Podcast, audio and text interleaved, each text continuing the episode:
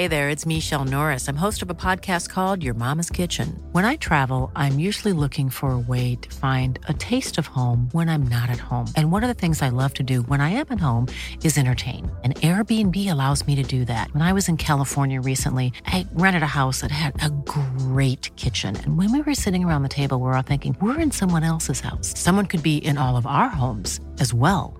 If you have a home, but you're not always at home, you have an Airbnb. Your home might be worth more than you think. Find out how much at airbnb.com/slash host. Savez-vous ce qui, en 2013, empêchait le radar de l'Héménil de fonctionner?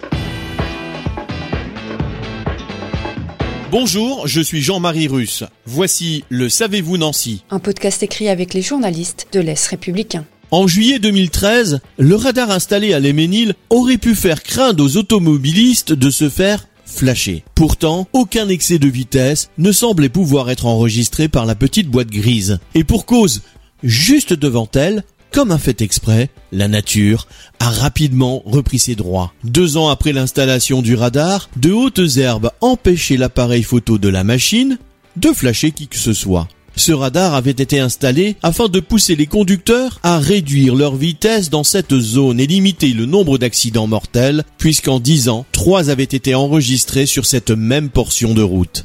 Ce même radar a, plus tard, en 2019 notamment, subi les dégradations des et gilets jaunes avant d'être incendié. Abonnez-vous à ce podcast sur toutes les plateformes et écoutez Le Savez-vous sur Deezer, Spotify et sur notre site internet. Laissez-nous des étoiles et des commentaires.